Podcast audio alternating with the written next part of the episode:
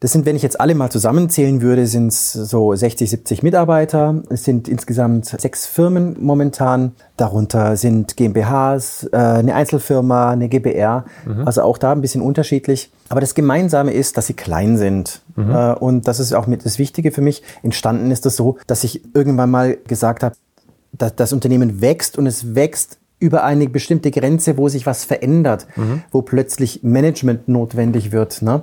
Und da ähm, habe ich dann gesagt, das will ich eigentlich gar nicht. Ich will gar keinen Manager haben, der die anderen sozusagen befähigt, dass sie überhaupt mhm. arbeiten können, sondern ich will auch kein Berichtswesen und ich will mhm. nicht diese Strukturen, Abteilungsgrenzen, äh, wo dann Informationsverluste geschehen sondern ich habe ich hab es immer so genossen, so dieses Startup-Feeling zu haben. Und das mhm. wollte ich mir erhalten, dachte mir, vielleicht geht das. Selbstmanagement. Das ist der Schlüssel zu einem glücklichen und erfolgreichen Leben. Wie dir das gelingt, das erfährst du in meinem Amazon-Bestseller Die sieben Geheimnisse erfolgreicher Unternehmer. Eine kostenlose Leseprobe, das Hörbuch direkt zum Download, das gibt es alles unter larsbobach.de-geheimnisse. Hallo und herzlich willkommen hier zum Unternehmertalk. Mein Name ist Lars Bobach. Ich sorge für mehr Fokus im Leben und im Beruf. Heute habe ich den Oliver Gurus zu Gast. Hallo Oliver. Hallo Lars, grüße dich. Ja, schön, dass du da bist. Der Oliver, der hat seine Firma in viele kleine Unternehmen aufgeteilt. Und da möchte ich heute mit ihm drüber sprechen. Und zwar unter dem unter der Überschrift so wachsen und trotzdem klein bleiben. Und das ist dir ja gelungen. Oliver, erzähl doch mal, wo du gerade stehst. Wie viele Unternehmen hast du? Wie groß sind die ungefähr und wie ist die Struktur? Es ist gar keine so zusammenhängende Struktur, sondern mhm. das ist, ein, ist, so ein loser Verbund äh, von Unternehmen und lauter klein. Ich sage immer, ich bin Multikleinunternehmer. Mhm. Das sind, wenn ich jetzt alle mal zusammenzählen würde, sind es so 60, 70 Mitarbeiter. Es sind insgesamt äh, sechs Firmen momentan. Darunter sind GmbHs, äh, eine Einzelfirma, eine GBR. Mhm. Also auch da ein bisschen unterschiedlich. Aber das Gemeinsame ist, dass sie klein sind. Mhm. Äh, und das ist auch mit das Wichtige für mich. Entstanden ist das so, dass ich irgendwann mal gesagt habe, mir wird das jetzt, das, das Unternehmen wächst und es wächst über eine bestimmte Grenze, wo sich was verändert, mhm. wo plötzlich Management notwendig wird. Ne? Und da ähm, habe ich dann gesagt, das will ich eigentlich gar nicht. Ich will gar kein Manager haben, der die anderen sozusagen befähigt, dass sie überhaupt mhm. arbeiten können, sondern ich will auch kein Berichtswesen und ich will mhm. nicht diese Strukturen, Abteilungsgrenzen, mhm. wo dann Informationsverluste geschehen, sondern ich habe ich hab es immer so genossen, so dieses Startup-Feeling zu haben. Und das mhm. wollte ich mir erhalten, dachte mir, vielleicht geht das oder ich habe es mhm. mal ausprobiert und dann haben wir eine Zellteilung ähm, damals von einem in drei Unternehmen durchgeführt. ist aber auch schon lange her jetzt, ist bestimmt zehn Jahre her mhm. oder länger sogar. Und ähm, das hat mit einigen Schwierigkeiten, es hat auch Nachteile definitiv, aber es hat funktioniert und es hat vor allem für mich funktioniert. Ja. Und dann ging das weiter. Ne? Und dann und dann äh, ist immer wieder aus den anderen Firmen eine andere entstanden oder ist auch mal was ganz Exotisches da reingekommen, was jetzt gar nichts mit den anderen zu tun hatte? Auch das. Meistens war es so, dass sich ein Geschäftsfeld entwickelt hat mhm. und ähm, ich dann irgendwann gesagt habe, ach, das ist jetzt groß genug, da könnten wir jetzt irgendwie mit drei, vier Leuten das äh, gründen mhm. und ausgründen. Und dann haben wir das auch gemacht. Aber ich habe zum Beispiel mit meiner, mit meiner Frau zusammen auch ein äh, Unternehmen auf einem ganz anderen Feld aufgemacht. Und das passt jetzt auch nicht so zusammen, dass man sagen kann, die haben jetzt alle die gleichen Kunden oder so, ne? mhm. ne? sondern die haben alle ihren eigenen Kundenstamm und sind teilweise in völlig unterschiedlichen Branchen. Also ich habe da zum Beispiel eine Medienproduktion, die produziert Bücher und äh, Websites und Social Media Accounts und, mhm. und Hörbücher und, ähm, und so.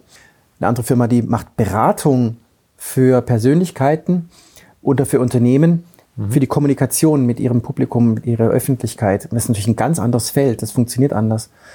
Dann, Aber da gibt es auch Überlappungen. Da gibt es auch Schnittstellen. Ne? Da gibt es Schnittstellen, mhm. wo man sagt, äh, den einen Kunden, den berät man, macht eine Positionierung oder, oder ähm, ein äh, Kommunikationskonzept und dann setzt man auch einen Teil davon um mit mhm. Medien. Ne? Mhm. Das passt dann schön zusammen. Aber ähm, dann gibt es zum Beispiel einen, einen Bürodienstleister, der macht mhm. Front Office und Back Office für Unternehmen, natürlich auch für unsere eigenen Unternehmen, mhm. aber auch für ganz andere. In diesem äh, Bürodienstleistungsunternehmen, da kristallisiert sich jetzt gerade schon was raus, was vielleicht die nächste Ausgründung wird. Mhm. Wir haben da ein Lager aufgebaut und versenden dort die, äh, die Bücher für selbstverlegende Autoren, mhm. machen für die die komplette Logistik äh, was sonst ja ein Verlag machen würde. Mhm. Ne? Und bei selbstverlegen Autoren, die haben das Problem, dass sie von der Druckerei die Palette Bücher nach Hause geliefert bekommen und dann mhm. müssen sie die irgendwie versenden, mhm, wenn ja, welche bestellt werden. Mhm. Und das nehmen wir denen komplett ab. Aber da äh, versenden wir jetzt auch dann Merchandising-Artikel und Werbemittel und das ist so ein mhm. kleiner Versand geworden und der funktioniert gut und das könnte jetzt durchaus die nächste Firma werden, die da sich da ausgründet. Okay, das wäre jetzt die siebte, ne? Und, und jetzt, also sechs hast du.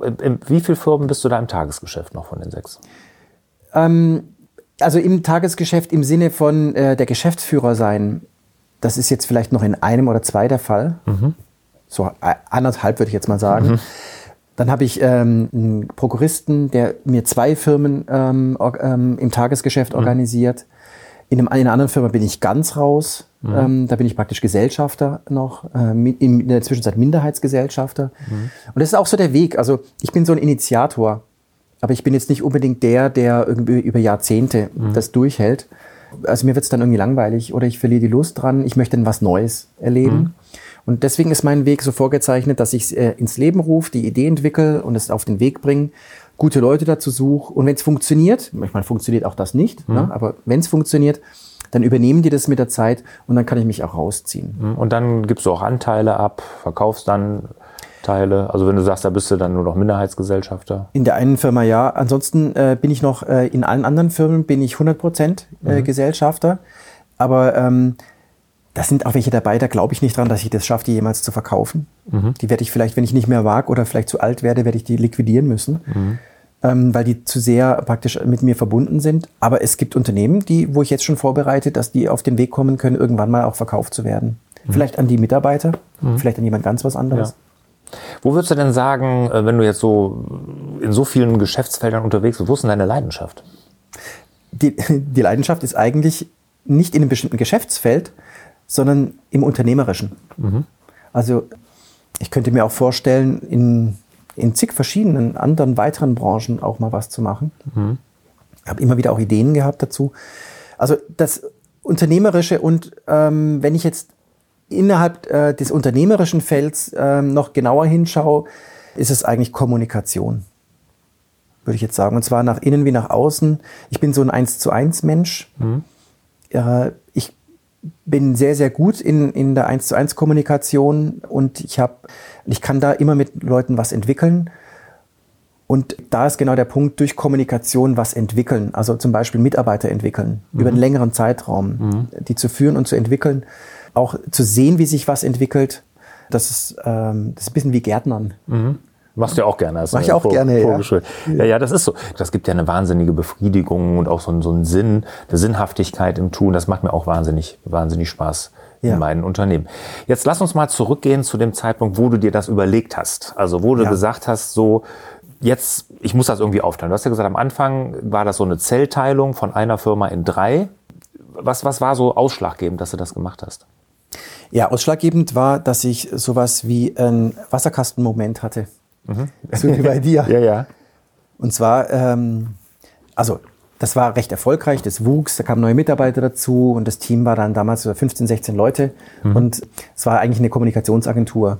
Mhm. Oder ähm, ja, wir hatten einen Fokus auf Bücher und dann wurde mir eines, eines Abends bewusst, dass ich äh, mehrere Stunden vor dem Bildschirm gesessen bin und nichts mehr davon wusste, einen totalen Blackout hatte über mehrere Stunden, weil ich eine totale Erschöpfung hatte. Ich war völlig ausgelaugt, ich war leer und zwar nicht nur im körperlichen, auch im körperlichen Sinne, vor allem aber im geistigen Sinne war mhm. ich komplett ausgelaugt. Von mir war nichts mehr übrig als eine Hülle. Und ich habe wirklich, ich saß vor dem Bildschirm und habe ins Leere gestarrt und war weg. Und habe dann äh, gemerkt, so entweder, wenn ich jetzt so weitermache, sterbe ich. Also es war so wirklich so ein, so ein Gefühl, jetzt ist dann aus ich kann nicht mehr. Mhm. Ich war komplett leer durch, ähm, durch die Projekte. Ich hatte, ähm, alle Projekte hingen an mir, alle Kunden hingen an mir, die Qualität hing an mir, die Mitarbeiter, die habe ich alle sozusagen mitgeschleppt. So war das Gefühl. So, ich ziehe den Karren und alle sitzen auf dem Karren. Ne? Und ich war, ähm, ich war einfach fertig mit, mit der Welt. Ja? Und dann habe ich gedacht, okay, ich, hab, ich kann mich jetzt entscheiden, entweder ich lasse das jetzt alles sein, mache ganz was anderes, oder ich verändere jetzt was. Und dann habe ich, das war eigentlich eine, eine, längere Suche, das ging wirklich über einen längeren Zeitraum, um mir darüber klar zu werden, was ich denn jetzt überhaupt machen kann. Weil es war, das, wogegen ich mich gewehrt hatte, war Management. Ich wollte nicht Leute einstellen, die dann äh, Management machen, also die praktisch ähm, die, die Arbeit einteilen und dann ähm, organisieren und so weiter, die aber gar nichts, gar nichts Wertschöpfendes tun. Mhm. Wie groß war die Firma da ungefähr? Da äh, ich, meines waren so 15 Mitarbeiter mhm. ungefähr. Und ja, da geht's ja los. Da muss man ja ein bisschen Strukturen schaffen. Spätestens oder? muss mhm. man da Strukturen schaffen. Ja, mhm. eigentlich schon früher. Mhm. Ich glaube, so die Grenze ist so ungefähr bei zehn. Ähm, davor hat man so ein Start-up-Feeling und mhm. kann so ähm, auf Zuruf und in, in einer Selbstorganisation zusammenarbeiten. Und das ist das, was mir Freude gemacht hat, was mir am Anfang so Spaß gemacht hat. Mhm. Und das war dann aber weg, dieser, mhm. diese Freude, weil es nicht mehr funktioniert hat. Auch die Mitarbeiter waren gar nicht mehr happy. Äh, auch die Mitarbeiter, die haben dann gerufen nach, ähm, ja, da muss jetzt irgendwie ein Report gemacht werden, damit der andere das nachlesen mhm. kann und wir, wir können gar nicht mehr alles wissen. Wir haben diese Schnittstelle und da geht Qualität verloren und da müssen wir jetzt irgendwie einen Standard einführen und, und ähm, da, jemand muss das jetzt äh, überblicken und in die Hand nehmen. Und es war wie, wie der Ruf nach Management von den Mitarbeitern, so ganz mhm. natürlich, weil die halt, äh, das war zu komplex, die haben den Überblick verloren. Mhm. Das verstehe ich auch alles. Mhm. Und das hing alles nur noch an dir. Du war, bei dir liefen alle Fäden zusammen und da kam natürlich dann die totale Überforderung. Ja, genau. Hast du dann, als du dann diesen Moment hattest, eine Inspiration gehabt, das aufzuteilen? Weil das ist ja jetzt nicht, ich sag mal, wo jetzt jeder sofort drauf kommt. Hast du da eine Inspiration gehabt? Ja, und zwar, wir haben ja Bücher gemacht, mit, äh, auch mit Management-Autoren, und zwar wirklich mit einigen, einigen der Top-Management-Autoren überhaupt in, im deutschsprachigen Raum.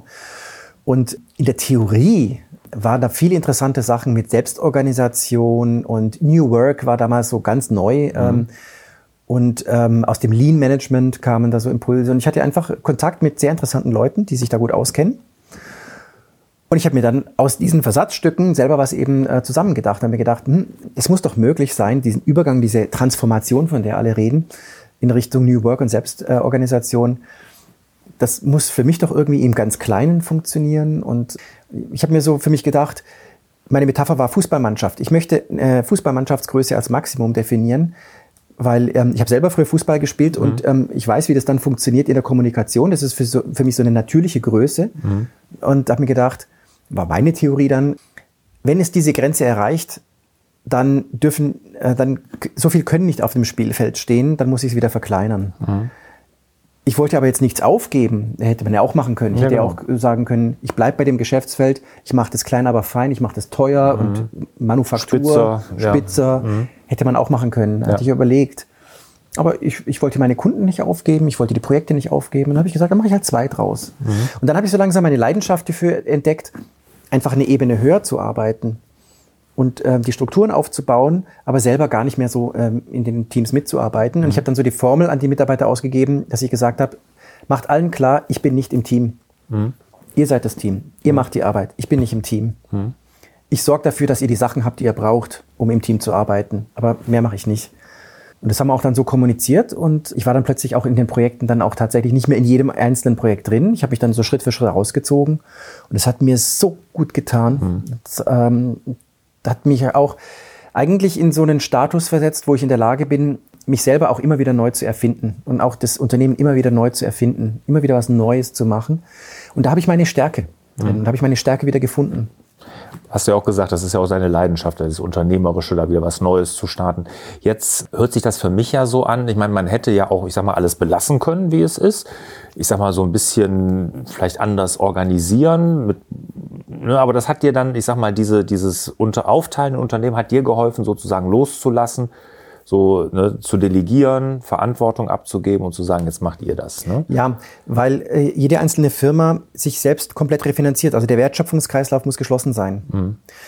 Sonst hätte ich ja nur Abteilungen, die über Schnittstellen arbeiten. Mhm. Und dann hätte wieder das angefangen mit, ähm, ja, ich war nicht schuld, die waren schuld, ähm, mhm. da ist Information verloren gegangen, da müssen wir Reporting machen, wir brauchen Management. Mhm. Sobald ich Abteilungen haben, habe, teile ich ja was ab. Und das muss dann überbrückt werden. Mhm. Und wenn ich aber eine Zellteilung durchführe, dann habe ich autarke Strukturen. Die könnt, jede Firma könnte auch existieren, wenn die anderen nicht da wären. Mhm. Und ähm, das ist ne, für mich eine ganz andere Kiste. Ja, stimmt. Das ist anders, als wenn man das jetzt alles in einem Pack. Kann man natürlich irgendwie kaufmännisch dann vielleicht auch noch irgendwo rechnen, aber so ist es auf jeden Fall. Ich weiß auch, einfach. dass es total hm? ineffizient ist. Mhm. Steuerberater hat mir auch gesagt, äh, das kostet alles Geld. Ich ja, genau. Du musst ich, Abschlüsse machen und alles, na klar. Ich habe für jede äh, das Unternehmen meine BWA. Ich habe, ähm, ich, ich, genau, die, die, die Steuerberaterkosten, die sind höher. Ähm, ich habe bis ein bisschen Kleinigkeiten. Die GEZ will jeweils ja, ihren Anteil, die IHK ja. will jeweils ihren Anteil. Mhm. Ist natürlich irre eigentlich, total ineffizient. Mhm. Wird aber aufgewogen dadurch, dass ich dieses Start-up-Feeling habe mhm. und diese Dynamik habe. Ich habe gemerkt, in dem Moment, wo ich die Zellteilung durchführe, wachsen die Einzelnen plötzlich wieder, die mhm. davor stagniert waren. Super. Wenn jetzt, ich meine, an diesem Punkt, in dem du da warst damals, ne, dass, dass dir alles nur an dir hängt und alles bei dir zusammenläuft, stehen ja viele Unternehmer. Ne? Und wie du sagst, ne, dann wird ja oftmals was abgeschnitten oder vielleicht dann so eine Management-Ebene eingezogen. Aber wenn jetzt der ein oder andere von den Zuhörern und Zuhörern sagt, so, das wäre auch was für mich, äh, was würdest du denn sagen, was wären so die ersten Schritte, wenn man diesen Weg dann, dann gehen sollte? Oder wie, wie, wie würdest, würdest du da vorgehen ja. mit deiner ganzen Erfahrung jetzt? Also ich, ähm, zunächst mal würde ich schauen, woran zieht der Markt? Mhm. Also wo ist wirklich Musik drin? Wo habe ich das Gefühl, und jetzt nicht nur theoretisch, sondern ich, ich merke es wirklich, ich sehe es an den Zahlen und ich sehe es äh, an daran, wie sich ein Geschäftsfeld entwickelt, ob da äh, tatsächlich der Markt das haben möchte. Mhm. Das ist das Erste. Das Zweite ist, wo kann ich einen abgeschlossenen Wertschöpfungskreislauf definieren? Also wo kann äh, dieses Teilunternehmen zu einem Unternehmen werden, weil es dann autark ist? Dann habe ich die Mitarbeiter dazu. Also ich, ich suche sozusagen nach allen Zutaten. Mhm. Aber ich fange beim Markt an ich schaue dann bei der Leistung. Ich gucke dann bei den, die die Leistung erbringen, bei den Mitarbeitern. Und dann suche ich, wenn ich so eine, so eine grobe Struktur im Kopf habe, das Gespräch mit den Mitarbeitern. Weil in meiner Erfahrung nach ist es, ich kann sowas nie nirgends überstülpen. Ich kann es nicht auf dem Reißbrett entwickeln, sondern ich muss es gemeinsam mit den Mitarbeitern entwickeln. Kam da, kam da Widerspruch oder kam da Widerstände? Beim ersten Mal gab es Widerstände. Da habe ich äh, bei der Zellteilung ungefähr die Hälfte aller Mitarbeiter verloren. Ach. Mhm. Und die andere Hälfte ist geblieben und war begeistert. Mhm. Und dann kamen eben neue dazu. Mhm. Aber die Hälfte wollte das eigentlich nicht. Warum? Die wollten wachsen und größer werden und innerhalb des Unternehmens Status bekommen. Mhm. Also ähm, praktisch Positionen. Äh, das wären ja eh nicht deine Mitarbeiter gewesen dann sehr wahrscheinlich. Die wolltest du ja gar nicht. Eigentlich nicht. Mhm. Es war ein gesunder Ablösungsprozess. Mhm. Ja. Dann, ja, genau. Weil ist ja klar, in einem kleinen Unternehmen, da kann ich keine Macht gewinnen. Mhm. Sondern ich arbeite alles, alles sind auf Augenhöhe. Genau. Und das ist ja das, was mir so Spaß macht. Da also, geht es um die Sache und nicht da um, geht's um die Sache, da geht es um die Kunden, ja, da geht es genau. um die Wertschöpfung. Genau. Und nicht um irgendwelche anderen Dinge. Ne? Und mhm. nicht um, ich halte hier meine Informationen zurück, weil wenn ich die Informationen habe und der andere hat sie nicht, dann habe ich die Macht und dann kann ich die ausspielen und so. Diese Politik, die beginnt verrückterweise ja schon bei kleinen Unternehmen mit 10, 20, 30 Mitarbeitern, fängt das ja schon an. Mhm. Und ich, ich hasse das wirklich. Mhm. Und ähm, das gibt's bei uns nicht. Das sind alle, kann man jeden fragen. Die arbeiten miteinander im Team auf Augenhöhe und die genießen das. Mhm. Das heißt aber auch, ich ziehe bestimmte Arten von Mitarbeitern an, die gerade daran Freude haben. Und andere, die Karriere machen wollen im Sinne von Positionen mhm. und Macht, die haben bei uns natürlich nichts verloren.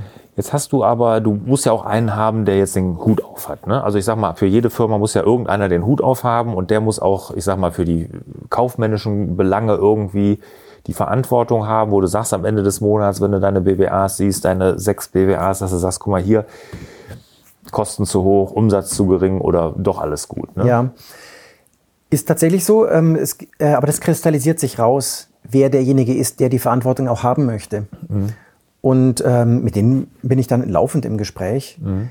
Aber ich, aber auch mit den Mitarbeitern. Ich, ich habe es mir zur Regel gemacht, mit allen, mit, wir haben totale Transparenz. Mhm. Alle Mitarbeiter kennen alle Zahlen. Mhm. Ähm, manche interessieren sich mehr dafür, manche weniger. Mhm. Das ist auch in Ordnung so. Aber wir informieren regelmäßig, also mindestens jeden Monat, mhm. alle über aktuelle äh, Entwicklungen und Zahlen, wie der Monat aussieht, wie die Woche aussieht, was mhm. gerade läuft, ähm, wo, wo es Probleme gibt das identifizieren wir einfach wirklich laufend. Und das macht mir auch Freude und da schalte ich mich auch ein. Also mhm. ähm, da bin ich dann auch erster Ansprechpartner. Bin, ähm, wir haben da so eine, so eine Kultur von, wer die Informationen haben will, der bekommt sie. Mhm. Und wer nicht, der kann, der braucht da nicht zuhören. Es gibt Leute, denen das, denen es nicht wichtig ist. Die mhm. vertrauen mhm. dann schon, die wissen schon, wir haben das im Griff. Aber ich mache das nicht so, dass es praktisch einen Geschäftsführer gibt und ähm, nur mit dem rede ich dann und die anderen schließe ich aus. Hm. Das mache ich nicht. Okay. Jetzt äh, sagst du, so, so, so den Häuptling, der entwickelt sich sozusagen, ne? sagst du, den findest du dann raus. Aber du bist ja jetzt, wenn ich das richtig verstanden habe, in den meisten Unternehmen noch zu 100 Prozent Gesellschafter. Was, was spricht denn dagegen, den auch zu beteiligen? Dagegen spricht einfach nur meine persönliche Erfahrung, die negativ ist. Mhm. Ich habe äh, das tatsächlich gemacht am Anfang. Mhm. Und habe äh, einen äh, Minderheitsgesellschafter dabei gehabt, mit dem ich dazu gearbeitet habe. Und da ist mein Vertrauen einfach sehr, sehr enttäuscht worden. Und das, mhm. wir, wir haben uns, ich glaube, wir hatten unterschiedliche Vorstellungen. Ich wollte, dass das Ganze weiter wächst. Er wollte äh, das ganz klein, aber fein haben. Er wollte eigentlich nur mit mir arbeiten, mit sonst mhm. niemanden. Und der hat dann, anstatt es offen mit mir auszutragen, er hat es dann hintertrieben. Er hat dann mhm. sabotiert. Und ähm, da gab es dann eine, eine, ziemliche Vertrauenskrise. Ah, okay. Und ich habe dann gesagt, ich, ich, mag das eigentlich nicht nochmal ausprobieren. Mhm. Das, das musste eigentlich nicht sein. Ja, meine Erfahrung ist auch, da kann man oft Schiffbruch erleiden, aber wenn man, äh, ich habe mir jetzt ähm, auch Fehler gemacht da in dem und auch enttäuscht worden, aber wenn man mit Leuten schon lange zusammenarbeitet, dann kann man irgendwann mal den Schritt wagen. Die Frage ist ja auch, ob sie es wollen. Ne? Aber das ist, wo du sagst, du musst die Firmen liquidieren oder so, das ist bei mir so, die Leute sind auch deutlich jünger als ich, ne, wo ich dann weiß, ne, dass das Unternehmen garantiert in seinen Händen auch weitergehen wird. Ne? Was mit meinen Anteilen dann irgendwann ist, das kann man dann ja gucken. Ne? Aber äh, ich habe ja jetzt nicht so eine Zellteilstruktur wie du. Ich habe auch ein paar Unternehmen, aber ich habe immer gesehen, dass der Häuptling dort dann irgendwann auch Anteile kriegt. Also dass das ja. Leute sind, wo ich dann auch das Vertrauen habe, dass das funktioniert. Ich kann mir das grundsätzlich auch vorstellen, dass ich das mal wieder mache. Ähm, mhm. Aber jetzt zurzeit ist es äh, eigentlich bietet sich es gar nicht an oder ist nicht notwendig, mhm. ähm, kann aber sicherlich mal kommen. Mhm. Gerade wenn wenn mal äh, wenn es mal zu einem Übergang geht, wenn ich äh, sage, okay, ähm, das soll sich ganz ablösen und ich brauche dann auch nicht mehr Gesellschafter sein, dann kann ich mir auch so eine so eine Phase vorstellen, mhm. wo, wo man so in, in Schritten das macht. Ja. Jetzt der eine oder andere, der hier zuhört oder die eine oder andere, hat vielleicht Geschmack dran gefunden. Erzähl doch mal, wie so dein Tag aussieht. Was machst du denn dann so, wenn du deine sechs Firmen, wie, wie, wie läuft das dann? Bist du dann täglich irgendwie in anderen Firmen oder guckst du ab und an nur mal vorbei? Du hast mir ja auch erzählt, du bist auch sehr häufig in Feriendomizil, Ferien oder in einem ja. Zweitwohnsitz. Büro dann. Süd. Büro Süd, genau, wo du dich dann größeren Dingen widmest. Wie, wie sieht denn so dein, ja. dein, dein Tag, deine Woche so aus? Sehr unterschiedlich. Es gibt äh, Phasen, wo es einen Schwerpunkt in einem Unternehmen gibt, wo ich dann relativ viel Zeit mit dem einen Unternehmen verbringe und mit den anderen ganz wenig. Das und hat zu tun mit. Das ähm, hat damit zu tun, da tut sich gerade was okay. oder da liegt was im Argen. Mhm. Also von beiden. Oftmals sind es zum Beispiel äh, personelle Sachen, dass, mhm. mit, dass neue Mitarbeiter dazukommen, dann kümmere ich mich stärker mhm. drum. Ja. Oder dass es Probleme gibt mit einem Mitarbeiter, Mhm. Dann muss ich mich auch damit stärker befassen. Oder es geht um die Entwicklung eines neuen Geschäftsfelds oder eines neuen Produkts oder einer neuen Leistung. Mhm. Oder es geht um, ähm, was weiß ich, irgendwelche Ereignisse, die mit mhm. dem Unternehmen zu tun ja, haben, Events oder was auch immer. Also es gibt so Phasen, wo ich mich sehr stark fokussiere auf ein mhm. Unternehmen. Und es gibt äh, Phasen, wo ich mich teilweise mit gar keinem befasse und auch nicht auftauche, mhm. äh, sondern zum Beispiel dann in Südtirol bin und dort dann ähm, an einem großen Projekt arbeite, dem ich mich dann ganz widme. Und dann gibt es ähm, Phasen, da bin ich in dem einen Unternehmen an einem einen Tag, in, am nächsten Tag in einem anderen Unternehmen und, und schaue da vorbei. Das ändert sich also sehr stark und mhm. ist ähm, einfach nur situationsbedingt. Mhm. Ja. Aber das klingt ja nach einer sehr großen Freiheit, die wir uns ja hier irgendwie alle wünschen als Unternehmer. Ne? Unternehmerische ja. Freiheit scheinst du ja zu leben da. Ne? Weil du kannst wirklich ja. da gucken. Ich meine, klar, ne, wenn irgendwas im Argen liegt, dann musst du dann auch da mal rein und dann für Ordnung sorgen, aber im Prinzip ist ja sehr frei. Freiheit ist ein großes Stichwort, das ist, ein, ist mein, mein höchster Wert. Mhm. Habe ich damals erlebt. Ähm, Ohne? Da, ja. oder, ist, ist sozusagen, ich bin durch Erfahrung raufgekommen, dass das mein höchster Wert ist und ich brauche das wie die Luft zum Leben. Ich mhm. brauche das Gefühl von, von Freiheit. Ein anderes wichtiges äh, Gefühl, das ich brauche, ist Ruhe. Ich habe mhm. ein starkes Ruhebedürfnis. Ich bin jetzt kein Gruppenmensch, äh, mhm. sondern ich brauche Rückzugsorte oder Rückzugspunkte, damit ich in meine Leistungsfähigkeit komme. Mhm. Und wenn ich dafür sorge, dass ich Freiheit und Ruhe habe in meinem Leben, mhm. dann äh, kann ich Bäume ausreißen, dann kann ich, äh, dann, dann bin ich kreativ, dann, äh, dann komme ich in, in, in meine Kraft. Mhm. Und wenn ich das nicht habe, also wenn mir der Freiraum fehlt und ich werde getrieben, und ich habe das Gefühl, ich, ähm, ich kann nicht gestalten, sondern ich werde gerade von irgendwas gestaltet. Mhm. Oder wenn ähm, es mir zu laut wird und zu wimmelig wird und zu viele Stimmen und zu viele Einflüsse auf mich mhm. einprasseln. Ja, wenn, wenn das der Fall ist, dann bin ich total schwach, dann, dann verliere ich mein Selbstvertrauen, dann bin ich nicht gut, in, egal was ich mache. Mhm. Und deswegen habe ich versucht, mein Leben so einzurichten, dass die Grundbedingungen dafür, dass ich äh, wertschöpfend sein kann, dass die eben da sind. Mhm. Und deswegen musste ich aus dem Tagesgeschäft raus. Mhm. Es war eine Notwendigkeit, es ging gar nicht anders. Aber es hat eine Weile gebraucht, bis ich es kapiert hatte da sind wir uns sehr, sehr ähnlich. Bei mir ist das genau das Gleiche. Getrieben kann ich nicht, ich brauche Ruhe und sowas, um dann auch da in die Kraft zu kommen und auch ins, wie du sagst, dann bist du, dann, dann bin ich auch höllisch kreativ und dann kann ich auch richtig was nach vorne bringen. Was mir Schwierigkeiten bereitet hat oder immer noch wie, immer mal wieder Schwierigkeiten bereitet, dass es ja eine andere Art des Arbeitens ist und nicht wie man das so kennt, dieses 9 to 5 mhm. und ein festes Büro mhm. und dahin gehen und sondern das funktioniert bei mir jetzt anders. Ne? Und wie, wie hast du das geschafft, da aus dem schlechten Gewissen so ein Stück weit rauszukommen? Weil bei vielen, denen ich das erzähle, wie ich arbeite, sagen, ja, was sagen denn deine Mitarbeiter, wenn du freitags und donnerstags nicht im Büro bist oder so? Ne? Wie, ja. wie geht das, wie war das bei dir? Das ist tatsächlich auch nicht für, nicht für alle Mitarbeiter einfach. Also es gibt auch den Neidfaktor zum Beispiel, mhm. den ich dann spüre. So nach dem Motto, wir sitzen hier und machen hier die Kernearbeit und der vergnügt sich dann da und geht Skifahren oder, oder geht wandern Südtirol, oder irgendwas. Im Büro Südtirol, Süd. ja. Macht sich dann einen faulen Lenz und äh, das, mhm. Mit solchen Mitarbeitern funktioniert das aber äh, dann auf Dauer tatsächlich nicht. Ähm, aber was hast du gemacht gegen dein schlechtes Gewissen? Das gar würdest du ja auch gehabt Ich habe kein schlechtes Gewissen. Aber du hast gar kein schlechtes Überhaupt Gewissen? Überhaupt nicht. Ah. Was ich mache, ich, äh, ich sage meinen Mitarbeitern, oder ich habe generell die Regel bei meinen Mitarbeitern, dass die kommen und gehen dürfen, wann sie wollen. Die haben die totale Freiheit, ähm, sich ihren, äh, ihre, ihre Zeiten selber einzurichten. Die dürfen auch nachts und am Wochenende arbeiten, wenn sie lustig sind. Es gibt auch da die totale, das totale Vertrauen in Bezug auf die Menge, wie sie arbeiten. Äh, die meisten arbeiten eher zu viel, manche muss ich bremsen. Mhm. Das heißt, die, ähm, diese Freiheit, die ich mir nehme, die gestehe ich meinen Mitarbeitern auch zu. Mhm ich sage immer nur, es geht um den Kunden und um das Projekt und um die Sache. Mhm. Wenn das im Vordergrund steht und wenn die sich dann so organisieren, dass sie das gut hinbekommen, ist es mir total egal, ob die mit ihrem Laptop dann am, am Bodensee, am Ufer mhm. sitzen mhm. oder in Holland an, der, an den Grachten mhm. oder sonst wo. Es geht nur darum, dass äh, die Wertschöpfung äh, erzielt wird. Es mhm. geht darum, um die Leistung, die wir erbringen. Und, und das alles andere ordnet sich unter. Und diese, diese starren Zeiten oder Vorgaben oder wann wer wo zu sein hat. Wir haben auch mehrere Büros und die Mitarbeiter haben die Freiheit, heute gehe ich in das Büro, morgen gehe ich in das Büro und übermorgen ich, bleibe ich im Homeoffice. Mhm. Das kann jeder selber entscheiden. Sie müssen nur miteinander einen Weg mhm. finden, wie sie zusammenarbeiten können. Mhm. Und so mache ich das auch. Ich lebe es quasi vor. Mhm. Und du gestehst deinen Mitarbeitern oder Mitarbeiterinnen dann die gleiche Freiheit auch ein. Ne? Ganz genau. Ja. Gut, das äh, tue ich auch. Trotzdem hat mich immer mal wieder das schlechte Gewissen erwischt. Also das ist, äh, das ist einfach so. Ich habe es halt so, ich, ich, ich weiß, wenn ich zum Beispiel jetzt ähm, in den Bergen wandern gehe und ich bin dann einen Tag alleine mit meinen Gedanken. Mhm. Ich komme zurück mit, mit Lösungen für drei Projekte und drei neuen Ideen. Ja, und, äh, und das ist so viel ähm, effektiver als 9 to 5 vor de, mhm. am, am, Schreibtisch vor dem Laptop zu sitzen und den ganzen Tag still zu sitzen und da reinzugucken. Mhm. Das andere mhm. ist so viel effektiver auf der Ergebnisebene, mhm. dass ich da gar kein schlechtes Gewissen habe. Und ich rede da auch ganz offen drüber mit mhm. allen Mitarbeitern. Mhm. Super. Ja, toll.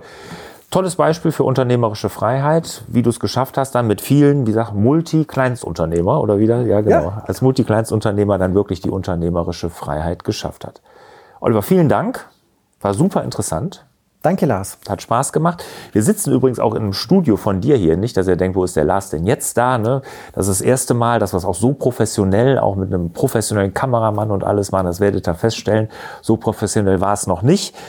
Ich gelobe aber, dass ich da mir ein Beispiel dran nehme und das demnächst auch ein bisschen so professionell machen möchte. Ja, vielen Dank nochmal. Gerne. Hat Spaß gemacht. Super Einblick gegeben, wie man Unternehmerleben auch anders machen kann.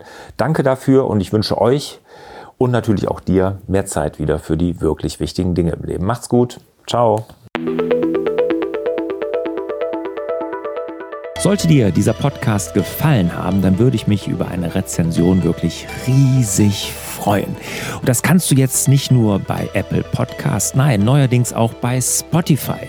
Und das hilft mir, meine Inhalte wirklich einem möglichst breiten Publikum zur Verfügung zu stellen. Und wenn du eine Rezension hinterlässt, dann am liebsten natürlich, klar, fünf Sterne.